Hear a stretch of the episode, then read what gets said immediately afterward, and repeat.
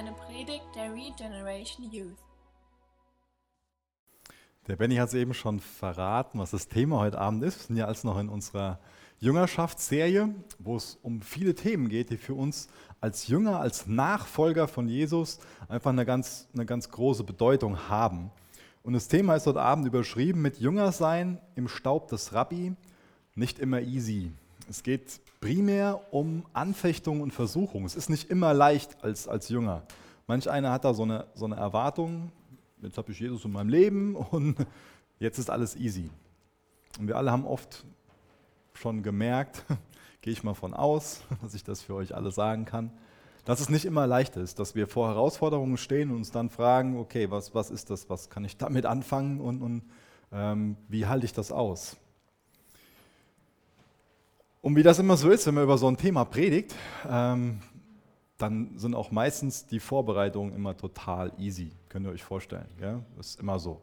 Ähm, Sarkasmus aus. Ähm, letzte Woche waren ein paar Sachen, die, die nicht angenehm waren, die herausfordernd waren. Ähm, und eine von den Sachen ist, dass zum zweiten Mal innerhalb von kurzer Zeit hier ins Gemeindegebäude eingebrochen wurde. Ähm, das eines lustiger dran wäre gewesen, wenn denen wirklich äh, gelungen wäre, den Tresor, den sie umgeschmissen haben, auf einen ähm, Hubwagen mitzunehmen und aufzuschweißen. Und wenn man dann die Gesichter hätte beobachten können bei dem Moment, wo der Tresor aufgeht und sich der sagenhafte Inhalt kundtut. Äh, sonst war nichts lustig an der Sache. Ähm, also sie haben nicht geschafft, den Tresor mitzunehmen, ähm, aber ziemlich verwüstet und, und so. Ähm, und ich dachte, das passt ganz gut so, um das Thema Anfechtung und Versuchung zu illustrieren. Denn die Anfechtung ist, dass dadurch viel Finanzen futsch sind, aber auch Zeit und, und äh, Energie. Und die Versuchung ist, ähm, mal runter in den Bunker zu gehen ähm, und die Tretminen zu holen und, und äh, aufzustellen und sich auf den Moment zu freuen, ähm, wenn die zum dritten Mal kommen. Ähm, naja. Wir geben uns Illusionen hin, wenn wir glauben, dass es in unserem Leben keine Anfechtungen gibt, dass alles einfach ist. Das ist eine absolute Lüge, dass wir als Christ immer fröhlich von Sieg zu Sieg eilen und äh, nur, nur siegreich sind. Das ist einfach so, dass als Nachfolger von Jesus, da werden wir weiterhin oder sind wir weiterhin Versuchungen ausgesetzt und Anfechtungen ausgesetzt.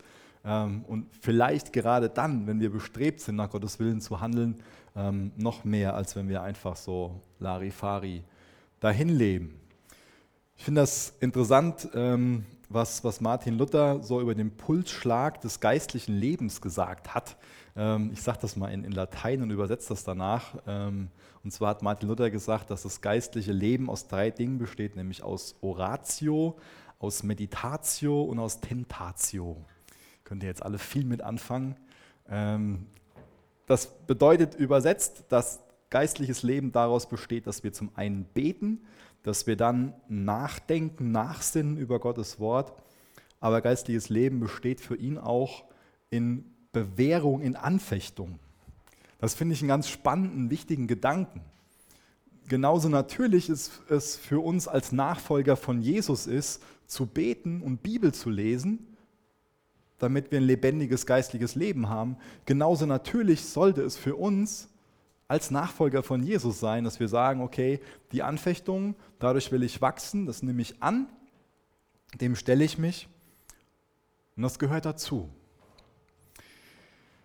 Ich will mit einem Punkt anfangen aus Jakobus 1. Wir werden uns weite Teile von der ersten Hälfte von Jakobus 1 ansehen. Da könnt ihr gerne aufschlagen und auch da irgendwo so einen Finger drin lassen.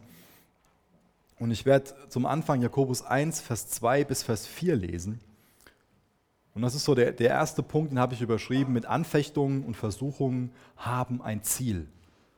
Und ich glaube, wenn wir wissen, dass das, dass das Ganze ein Ziel hat und dass es einen Zweck verfolgen kann, dass wir, man könnte auch sagen, daraus Gewinn schlagen können, dass es zu unserem Guten sein kann, ähm, ich denke, dann hilft uns das, mit Anfechtungen und Versuchungen umzugehen. Und der Jakobus, der Halbbruder von Jesus, der schreibt in Jakobus 1, Vers 2 bis Vers 4, liebe Brüder, ich füge jetzt zu und Schwestern, wenn ihr in schwierigen Situationen, wenn in schwierigen Situationen euer Glaube geprüft wird. Und auch hier sollte uns schon wieder auffallen, wenn steht da. Ähm, das wenn ist so ein bisschen offen. Also wenn man sich das anguckt, was da im Griechischen steht, dann stellt sich nicht eine Frage, ob es schwierige Situationen gibt, sondern es ist so, dass es gibt schwierige Situationen. Also liebe Brüder, wenn in schwierigen Situationen euer Glaube geprüft wird, dann freut euch darüber.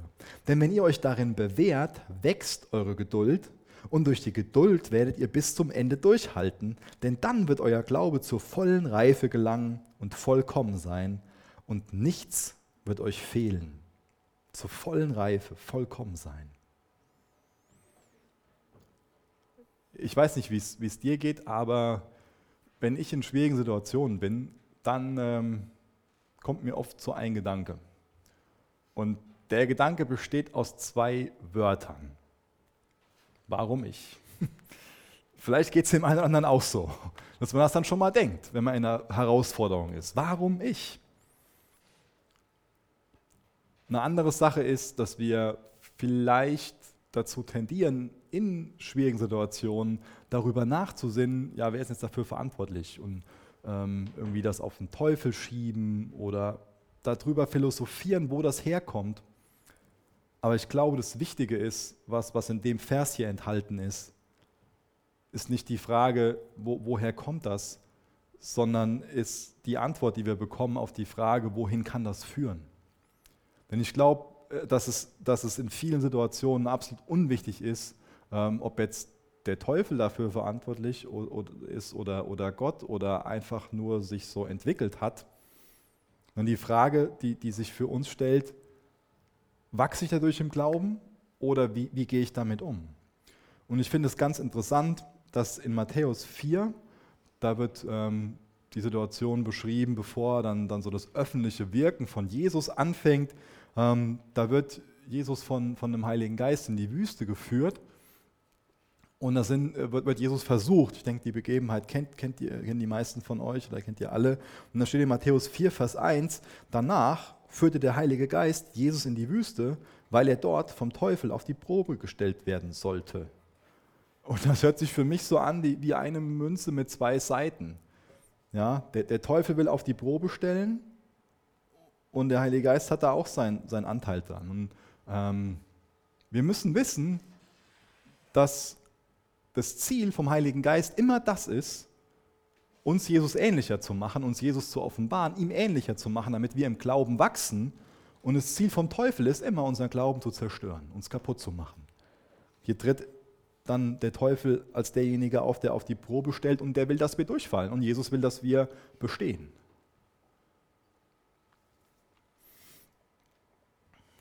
Und ich glaube, wo es viel darauf ankommt, ähm, wie, wie dann der Ausgang ist, ob wir die Prüfung bestehen oder nicht, das hängt, glaube ich, viel mit unserem Glauben zusammen, mit unserer Einstellung zusammen, mit unserem Denken und mit der Art und Weise einfach, wie wir mit ähm, Anfechtungen und Versuchungen umgehen.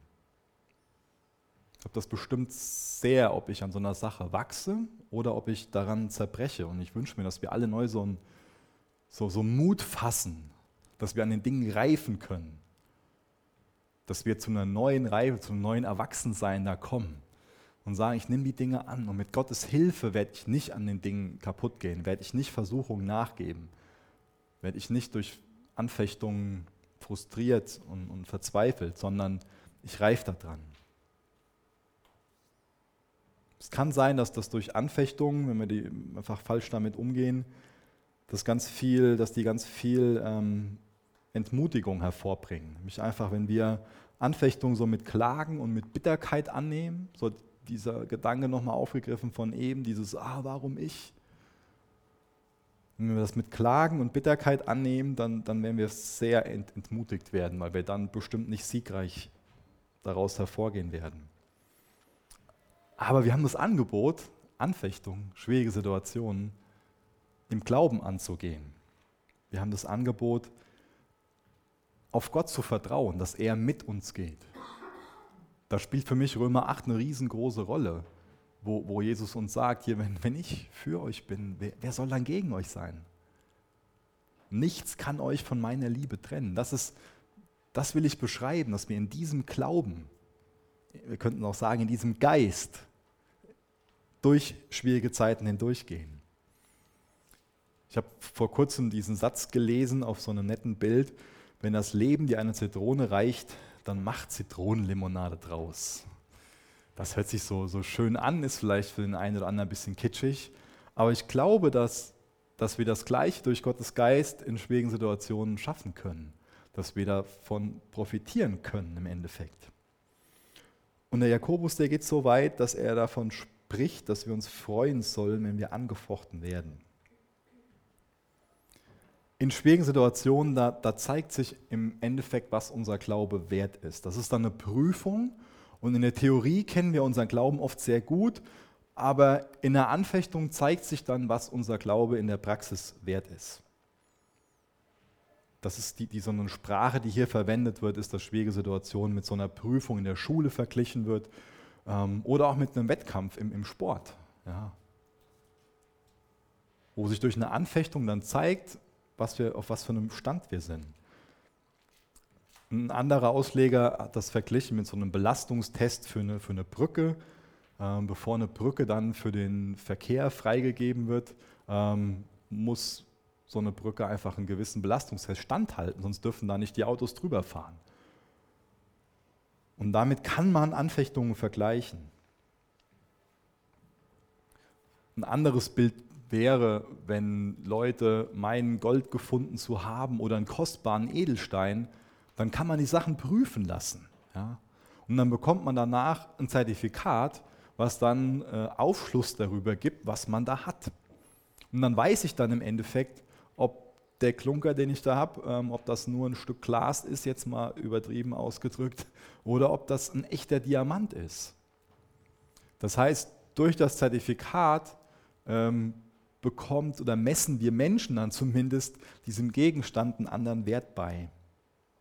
Oder wir können es auch vergleichen, dass ähm, Anfechtungen zu, zu, unserer Läuterung, zur Läuterung des Glaubens da sein sollen. Das heißt, ähm, um auch in dem Bild von dem Gold zu bleiben, Gold wird aufgekocht, wenn es noch nicht rein ist. Und dann wird an der Oberfläche werden die, die Verunreinigungen abge, abgefischt, könnte man sagen, abgeschöpft. Ja? Und danach kann aus dem Gold wunderschöner Schmuck gemacht werden. Und das ist einen ganz anderen Wert. Und das sind alles Bilder, die uns hoffentlich dazu führen, dass wir in Anfechtungen keine Tragödien sehen, sondern dass wir in den Anfechtungen Möglichkeiten zum Wachsen sehen. Das ist eine ganz andere Sichtweise, oder? Wenn ich in einer schweren Situation bin und sage, oh, warum ich? Und ich verzweifle und ich eine Tragödie dran sehe, drin sehe und, und voll am Rad drehe. Oder ob ich das als eine Möglichkeit, eine Chance zum Wachstum sehe. Ganz ehrlich, wenn ich auf mein Leben zurückblicke, ich habe oft nicht diese Einstellung gehabt, ähm, jetzt ist eine schwierige Situation, ähm, die will ich dafür nutzen oder ich wünsche mir, dass Jesus das in meinem Leben nutzt, damit ich wachse. Da war ich oft schwach drin, aber trotzdem, wenn ich zurückblicke, kann ich sagen, dass die guten Zeiten mich wesentlich weniger nach vorne gebracht haben als schwierige Situationen. Schwierige Situationen sind ein gutes Klima zum, zum Wachsen.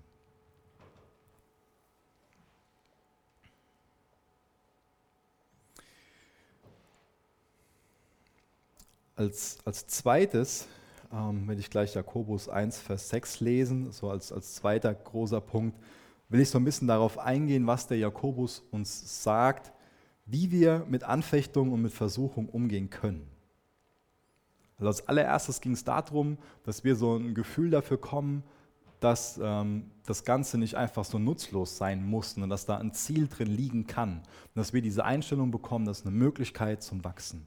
Und jetzt bekommen wir von dem Jakobus weiter erklärt, wie wir gut mit Anfechtung und Versuchung umgehen können, also wie wir vorbereitet sein können. Er spricht ja davon, dass diese schwierigen Situationen so eine Prüfung für uns sind. Wir alle lieben keine Prüfung und ich will euch auch nicht sagen, ihr sollt Anfechtungen lieben und darauf aus sein. Aber ich will euch bitten, so ein Stück Wertschätzung dafür zu entwickeln und das wirklich als eine Möglichkeit zu sehen und nicht nur das, was Negatives darin zu sehen. Weil es ist doch wesentlich wichtiger, dass du im Glauben wächst und dich Jesus als, als ein besseres Werkzeug in dieser Welt gebrauchen kann, du Jesus ähnlicher wirst, als dass du einfach nur ein angenehmes, easy peasy Leben hast, oder? Als Nachfolger geht es dir ja um viel mehr als um dich. Als Nachfolger von Jesus stellst du nicht mehr dich in den Mittelpunkt und du willst ein einfaches Leben haben, sondern als Nachfolger von Jesus sagst du, mein Leben soll ein Fingerzeig auf Jesus sein. Ich will Jesus verherrlichen. Und deswegen ist es dann auch okay, wenn ich in Prüfungen komme. Dann gehört das dazu, zu meinem Glaubensleben. Und dann will ich die Prüfung bestehen und dann will ich in die nächste Klasse versetzt werden, um in dieser grauenvollen Schulsprache zu bleiben. Ich weiß, ich quäle euch damit ein bisschen, aber das tut uns gut, in dem Bild zu bleiben. Und wenn du in eine Prüfung gehst, dann kannst du ganz unterschiedlich da reingehen. Dann kannst du vorbereitet sein, dann kannst du erstmal ein gewisses Wissen angesammelt haben oder nicht. Und deswegen, wir sollten vorbereitet sein. Und Teil von dem Wissen, Teil von der Vorbereitung war schon der erste Punkt. Dass wir das als eine Chance sehen, nicht als einen Fluch, sondern dass es ein Segen sein kann, wenn wir das im Geist Gottes angehen und aus Gottes Hand nehmen. Und natürlich ist es auch wichtig, ähm, dass die Vorbereitung weitergeht für eine Prüfung, als nur dafür gelernt zu haben, ein Wissen angesammelt zu haben, sondern wenn ich gut in eine Prüfung gehe, dann gehe ich zum Beispiel einen Abend vorher ähm, früh ins Bett. Dann ähm, esse ich vielleicht auch vernünftig, nehme mir ein bisschen Traubenzucker mit. Ich, ich äh, gehe nicht ähm, nach einer durchfeierten Nacht in eine Prüfung hinein, wenn es eine Abschlussprüfung ist. Zumindest nicht, wenn ich die bestehen will. Ja? Oder? Okay, nicht jeder davon überzeugt. Ähm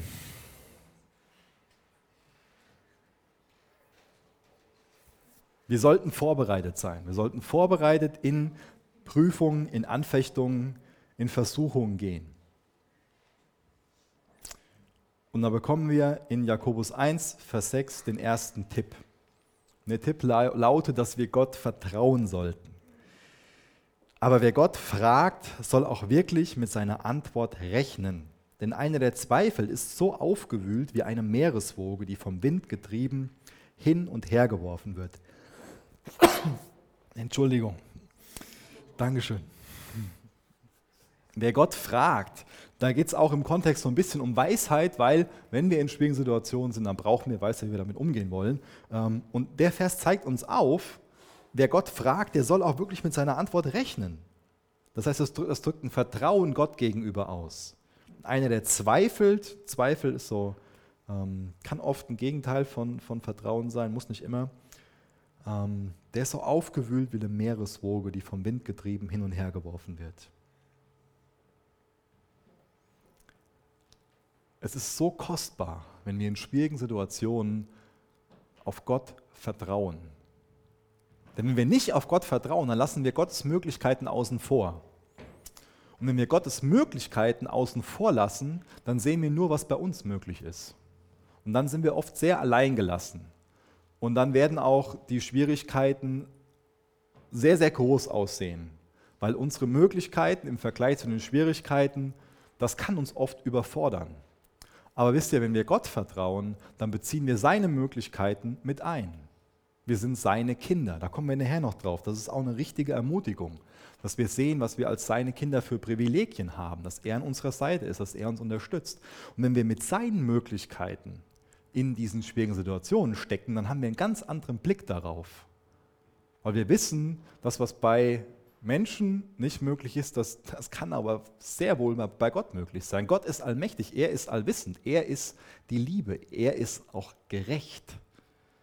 Das ist so kostbar, wenn wir uns daran erinnern, wenn wir nicht nur unsere kleine Welt haben, wo wir mit den Dingen gerade logischerweise überfordert sind, wenn wir nur uns sehen. Aber als Nachfolger haben wir Jesus im Blick.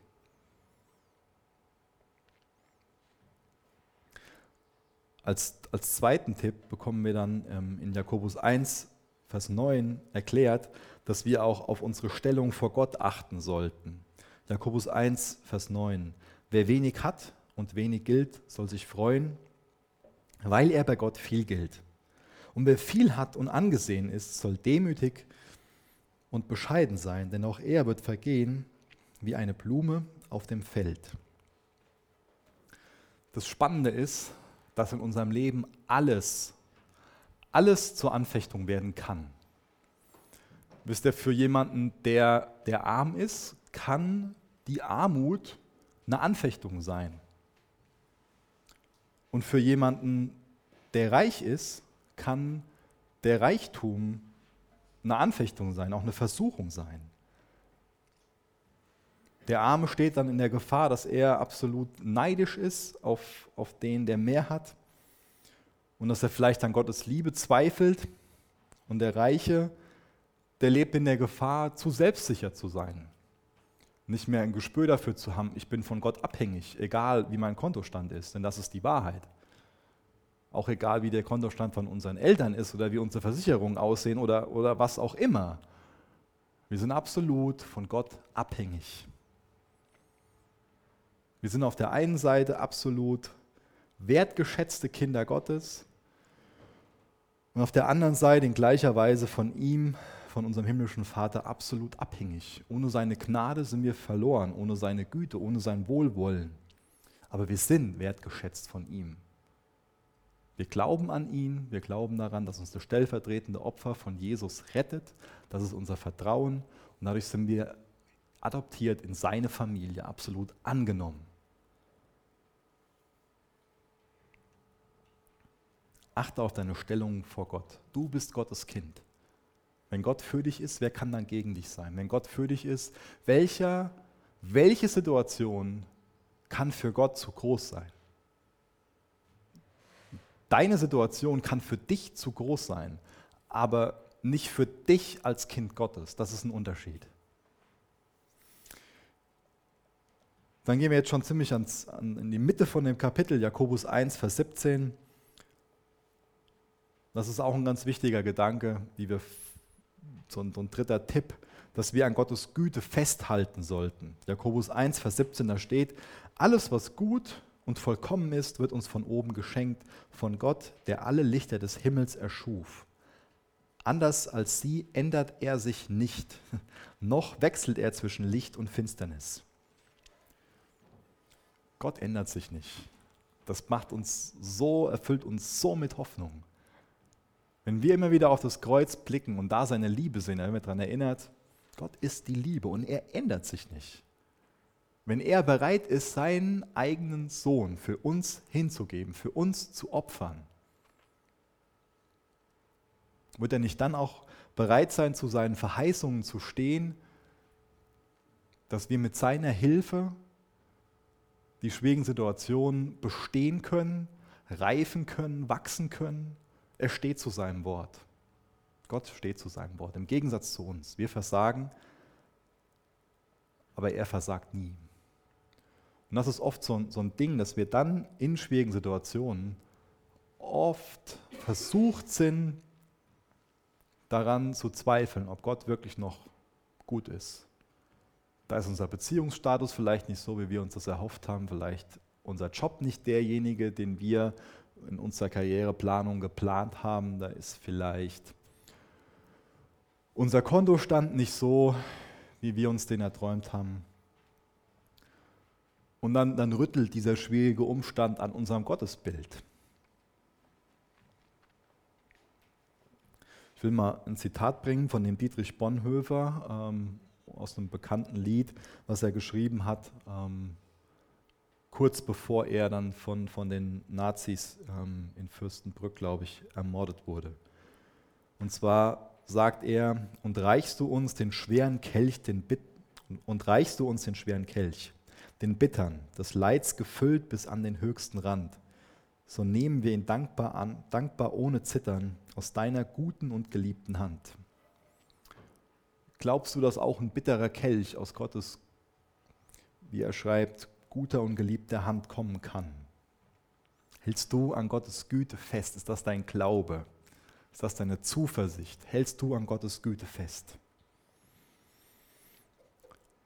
Und als nächstes, was mir noch in, in dieser äh, ersten Hälfte von Jakobus 1 wichtig geworden ist, ist, dass wir ähm, zum Thema Anfechtung und Versuchung noch den sogenannten Dreitakt der Sünde erklärt bekommen und den Dreitakt des Glaubens. Hört sich jetzt ein bisschen komisch an, wird hoffentlich gleich ein bisschen klarer. es ist gut, wenn wir verschiedene Taktiken kennen. Wenn wir zum Beispiel die Taktik vom Teufel kennen und wenn wir eine eigene Taktik haben. Und ähm, es wird, wird jetzt hergehen und zuallererst so diesen Dreitakt der Versuchung erklären, also die Taktik des Teufels erklären und als nächstes ähm, dafür sorgen, dass, dass wir uns vielleicht so ein bisschen eine Taktik zurechtlegen können, wie wir in schwierigen Situationen reagieren. Also als allererstes der Dreitakt der Versuchung. Es ist ja wichtig, eine Taktik zu haben. Vielleicht schielt der ein oder andere auf die Uhr, gleich fängt äh, die EM an. Die haben sich auch eine Taktik überlegt. Die haben sich die Taktik von dem Feind angeguckt. Und ich weiß, für den einen oder anderen ist es jetzt eine Anfechtung, dass ich von Fußball spreche und ihr euch den Fernseher wünscht.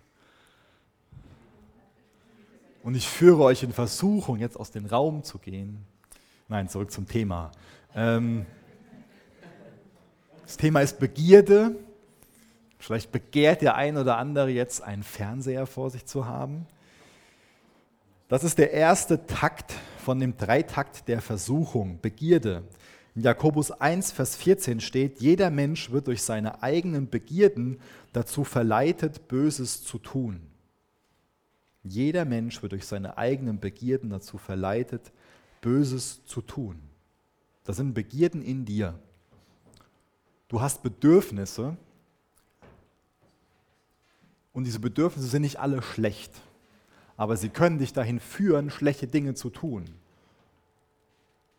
Zum Beispiel ist der Wunsch, Sex zu haben, nicht verkehrt. Nur wir können ihn in einem ganz falschen Rahmen ausleben, nämlich außerhalb von der Ehe. Von, von, von der Ehe. Oder der, der Wunsch, einen, einen vollen Magen zu haben, ist gewiss nicht schlecht. Aber wenn du hergehst und sagst, okay, das, was ich im Kühlschrank habe, das Salamibrötchen reicht mir nicht, ich will lieber ein amerikanisches Steak haben und ich glaube mir das, dann äh, ist das schlecht. Vielleicht kann man dieses Bild gebrauchen von einem Angelhaken mit einem Köder.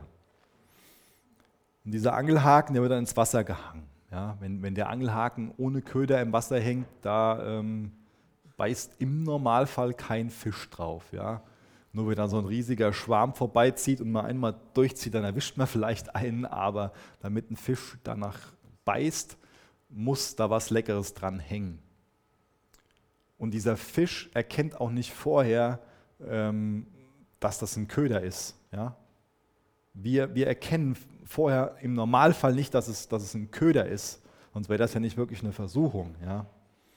Das heißt, es gibt Dinge, die, die uns reizen, ja? die verlockend aussehen. Und dann schwimmt man so um den Köder herum, dann lässt man die Gedanken kreisen und dann sieht man dieses verlockende Angebot. Und dann ist die Frage, widerstehe ich dem? Mache ich mir Gedanken darum? Ist es okay? Ist es nicht okay? Oft muss ich auch einfach wegrennen, weil ich weiß, es ist nicht okay. Und dann die Art und Weise, wie ich damit umgehe, die, die bestimmt dann zu einem gewissen Maß, ob ich dann auf die Versuchung eingehe und, und, und zubeiße oder nicht. Dann können wir anfangen und uns Ausreden überlegen, dann können wir irgendwelche Bedenken zur Seite schieben, eins nach dem anderen.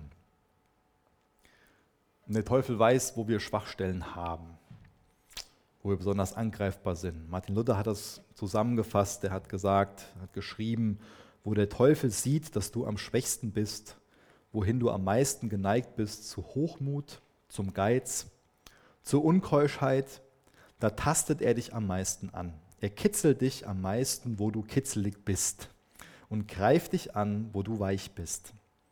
Darum sollen wir gerüstet und wacker sein, dass wir seine Schalkheit kennenlernen und vor ihm uns hüten. Das ist so, dass kein Fisch auf einen blanken Haken beißt, dass kein Tier in eine leere Falle läuft. Und deswegen ist es wichtig, dass wir uns persönlich fragen, um in der wunderbaren Sprache von Martin Luther zu bleiben, wo, wo sind wir kitzlig? Ja? Was ist für uns attraktiv? Das kann für jeden von uns eine andere Sache sein. Bei dem einen ist es so der, der Stolz, bei dem anderen ist es der Neid, bei dem anderen der Geiz. Ganz viele verschiedene Sachen, die für uns attraktiv sein können. Bei dem einen ist es ein Verlangen nach Macht, bei dem anderen eher ein Verlangen, angesehen zu sein. Das können ganz verschiedene Dinge sein. Für den einen stellt Alkohol nichts Besonderes dar, für den anderen ist es ein großes Thema. Das Wichtige ist, dass du ehrlich zu dir selbst bist und dass du weißt, was für dich eine Versuchung ist, damit du unterscheiden kannst, ob das gerade ein gutes Angebot ist oder ob dich das dahin führt, dass du dann am Haken hängst. Also da gibt es erst diese Begierde. Und als nächstes dann in Vers 15, dann lesen wir, wer seinen Begierden nachgibt, der sündigt. Das heißt, irgendwann gibt es so eine Einwilligung. Ja? Irgendwann dann schwimmen wir als Fisch da drum herum und gucken und oh, ist ja schön und gut. Und dann irgendwann dann ist der Appetit so da, dann läuft das Wasser im Mund zusammen und dann schnapp. Aber da ist, ist es erforderlich, dass, dass wir einwilligen, dass wir eine Entscheidung treffen, dass wir zubeißen. Das heißt, wir sind dafür verantwortlich, wie wir uns verhalten in den Situationen. Wir tragen die Verantwortung, ob wir zubeißen oder nicht. Egal wie toll das alles aussieht.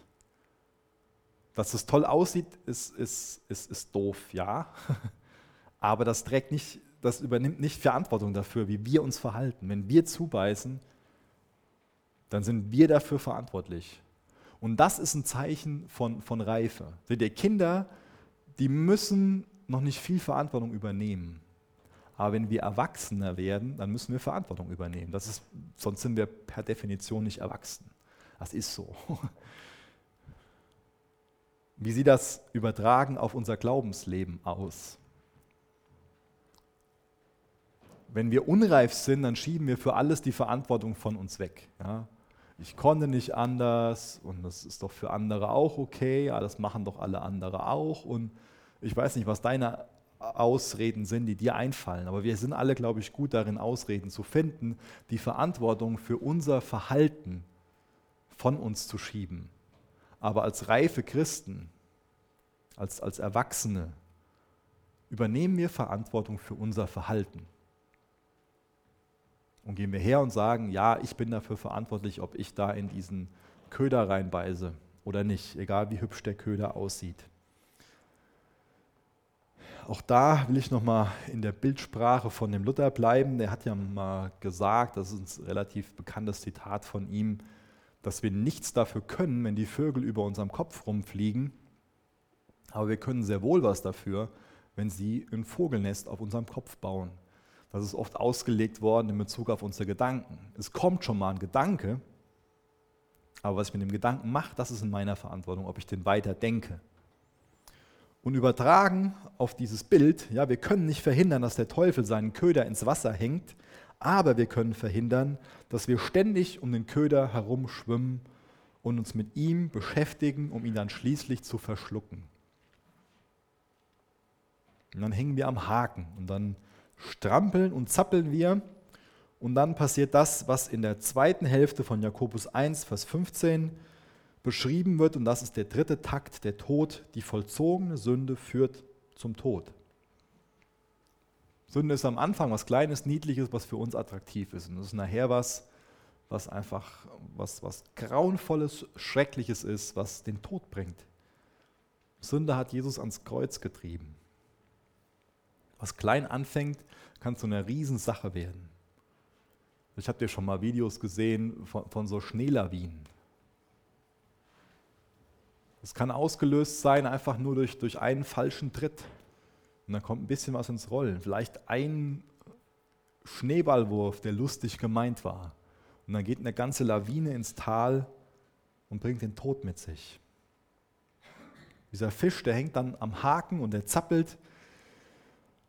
Und der arme Kerl wird dann aus dem Wasser gezogen, der ist nicht mehr in seinem Element, landet im Boot, kriegt eine auf den Kopf und ist irgendwann in der Pfanne. Genauso ist es schlussendlich von der Konsequenz mit Sünde, dass Sünde immer den Tod mit sich bringt. Aber das Tolle ist, dass Sünde nicht mehr tödlich sein muss. Ohne Jesus, ohne den Glauben an ihn, ist Sünde tödlich. Aber mit ihm gibt es den Dreitakt des Glaubens. Das erste aus Jakobus 1, Vers 18, da geht es um Neubesinnung. Und in Jakobus 1, Vers 18, da wird beschrieben, durch das Wort der Wahrheit sind wir zu seinen Kindern geworden, weil er es so wollte. Wir sind die erste Frucht seiner neuen Schöpfung. Durch den Glauben an ihn werden wir wiedergeboren und da sind wir eine neue Schöpfung in Christus. Und das ist wichtig, dass wir immer wieder uns neu besinnen, dass wir immer wieder unsere neue Identität in Jesus annehmen, dass wir uns daran erinnern, ja, Jesus ist für mich am Kreuz gestorben, ich bin mit ihm gestorben, ich bin auferstanden mit ihm, ich bin jetzt ein neuer Mensch, ich bin nicht mehr der alte Micha, ich muss nicht mehr sündigen, ich habe jetzt ein neues Leben in ihm, mir ist vergeben. Das Alte hat keine Macht mehr, Jesus macht alles neu. In Johannes 16, Vers 33, da steht, ich habe euch alles gesagt, damit ihr in mir Frieden habt. Hier auf der Erde werdet ihr viel Schweres erleben. Aber habt Mut, denn ich habe die Welt überwunden. Aber habt Mut, denn ich habe die Welt überwunden. Ich habe noch ein Zitat, ich habe da viele Zitate, mehr als sonst, von dem Sören Kierkegaard. Und der hat gesagt, im Augenblick der Versuchung gilt es nicht, viele Gedanken zu haben, sondern nur einen festzuhalten. Dieser eine Gedanke ist Jesus. Das ist kostbar. Wenn ihr sonst jetzt komplett geschlafen habt, ähm, nehmt euch zumindest das mit. Es geht nicht darum, sich alles Mögliche dann auszudenken und, und ah, das und das und das. Und das Wichtigste ist zu wissen, Jesus. In ihm ist Heil, in ihm ist Rettung, in ihm ist Frieden, Zuversicht, Hoffnung. An, an ihm halte ich fest, an ihn glaube ich. Und mit ihm, mit seiner Hilfe, gehe ich hindurch. Ich rufe aus zu ihm und vielleicht nimmt er das weg, was da gerade ist, vielleicht aber auch nicht, aber er geht zumindest mit mir hindurch, durch die schwere Situation. Darauf vertraue ich, das ist mein Glaube. Das ist eine neue Besinnung daran, wer ich in Christus bin, wer Jesus für mich ist. Und dann gibt es als zweiten Takt des Glaubens die Neuorientierung. Da wird geschrieben vom Wort der Wahrheit. Durch das Wort der Wahrheit ist eine Neuorientierung möglich. Es steht so oft in der Bibel, dass ich das Wort Gottes reichlich in mir wohnen lassen soll. Und das ist auch das, ähm, kommen wir wieder zu der Versuchung von, von Jesus in der Wüste. Das ist auch da wieder so ein Vorbild von Jesus. Als Nachfolger von Jesus folge ich dem Vorbild von Jesus. Klar. Und wie hat sich Jesus in dieser Versuchung verhalten? Er hat gesagt, immer wieder, es steht geschrieben. Und ich orientiere mich anhand von dem Wort Gottes. Auf der Grundlage von seinem Wort treffe ich Entscheidungen. Ich besinne mich darauf, wer ich in Jesus bin und ich orientiere mich neu in der schwierigen Situation durch das Wort Gottes, indem ich vielleicht zurückgehe zu Jakobus 1, mir das durchlese und dann wieder einen klaren Sinn bekomme. Dann geht der Nebel weg und ich kann mich wieder orientieren. Und dann geht es um, um den dritten Takt des Glaubens, die Neuausrichtung. Jakobus 1, Vers 12, da steht, Gott segnet denjenigen, der die Prüfung des Glaubens geduldig erträgt. Wenn er sich bewährt hat, wird er das ewige Leben empfangen, das Gott denen versprochen hat, die ihn lieben. Das heißt, auch da denke ich an das Zukünftige. Ich sehe nicht nur, wie ich eben schon oft beschrieben habe, gerade die Situation und mein Problem, sondern ich sage, als Nachfolger von Jesus, ich schaue mir Jesus an, was hat er auf der Erde hier ertragen müssen? Er ist ans Kreuz gegangen. Und ihr, kennt das alles, das, das drumherum. Die furchtbaren Geiselungen, auch was es bedeuten muss für ihn, von seinem Vater verlassen zu sein. Dass er die Schuld der ganzen Welt, die Sünde der ganzen Welt getragen hat auf seinen Schultern. Wie grausam muss das alles für ihn gewesen sein? Wie ist Jesus behandelt worden? Warum wundern wir uns dann, dass wir als seine Nachfolger nicht nur gefeiert werden. Das ist eine Neuausrichtung und ich richte mich auch auf das aus, was vor uns liegt. Das hat auch Jesus gemacht. Wir können das nachlesen in Hebräer 1, ich glaube Vers 2 ähm, oder sonst ist es Vers 1, dass er um der vor ihm liegenden Freude willen die Schande nicht achtete. Um der vor ihm liegenden Freude willen hing er am Kreuz. Deswegen auch fass Mut darin, um der vor dir liegenden Freude willen, um das, was in der Ewigkeit auf dich wartet. Wenn du das als Ausblick hast, diese glorreiche, diese herrliche Zukunft, das kann dir enorm dabei helfen, in schwierigen Situationen nicht zu, nicht zu verzweifeln, sondern Mut zu fassen und ihm Glauben anzugehen.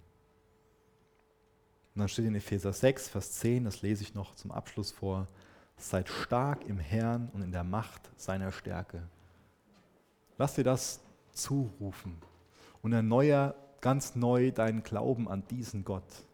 Seh nicht nur dich und deine Situation, sondern vertrau Gott und seh ihn an deiner Seite. Dann hast du seine Möglichkeiten. Nach deinen Möglichkeiten ist vielleicht das eine oder andere da nur schwer zu ertragen, nur schwer zu machen. Aber bei Gott ist es möglich. Und Jesus hat die Welt überwunden. Darin können wir Mut fassen.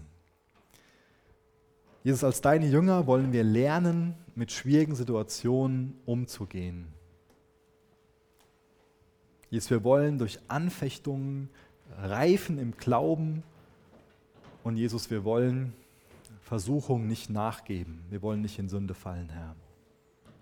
Jesus, mach du uns stark in dir in der Macht deiner Stärke. Du bist allmächtig, mach uns stark in dir. Jesus, wir sind schwach, das bekennen wir dir. Aber durch dieses Bekenntnis werden wir stark in dir. Durch dieses Bekenntnis, dass wir dich brauchen, bist du an unserer Seite. Jesus, wir wollen dich bitten, dass du verherrlicht wirst durch unsere Leben, Herr.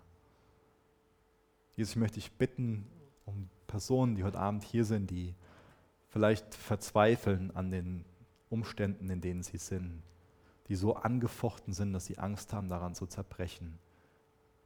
Jesus, danke, dass du uns nicht zu viel zumutest. Und ich möchte dich bitten, dass du die Personen aus den Situationen herausführst, dass die Situationen trotzdem noch einen Gewinn bringen für die Person, Herr. Jesus, du weißt, ob jemand hier ist, der vielleicht Versuchung nachgegangen ist und gestolpert ist und sich jetzt schämt und sich dreckig und eklig fühlt.